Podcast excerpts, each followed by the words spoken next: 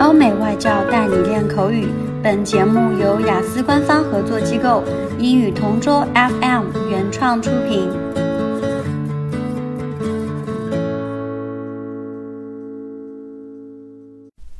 Describe an intelligent person you know.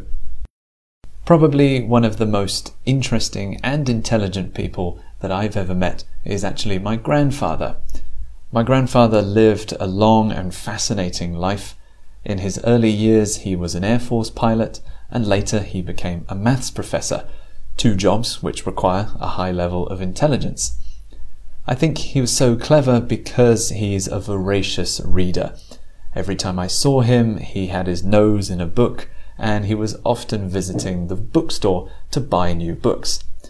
In particular, he loved history and he loved reading memoirs and biographies.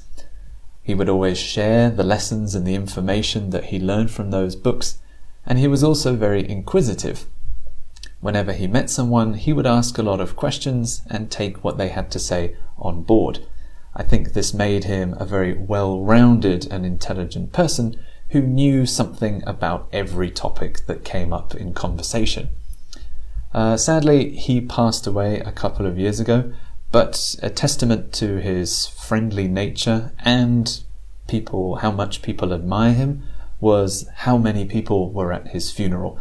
There were a huge amount of people in attendance, and I think that's a testament to the respect people have for an intelligent and very interesting man. OK，今天的 Part Two 口语话题到此结束。想要免费获取五到八月雅思口语完整题库和口语素材的小伙伴，可以关注我们微信公众号“英语同桌”，回复关键词“口语题库”就可以啦。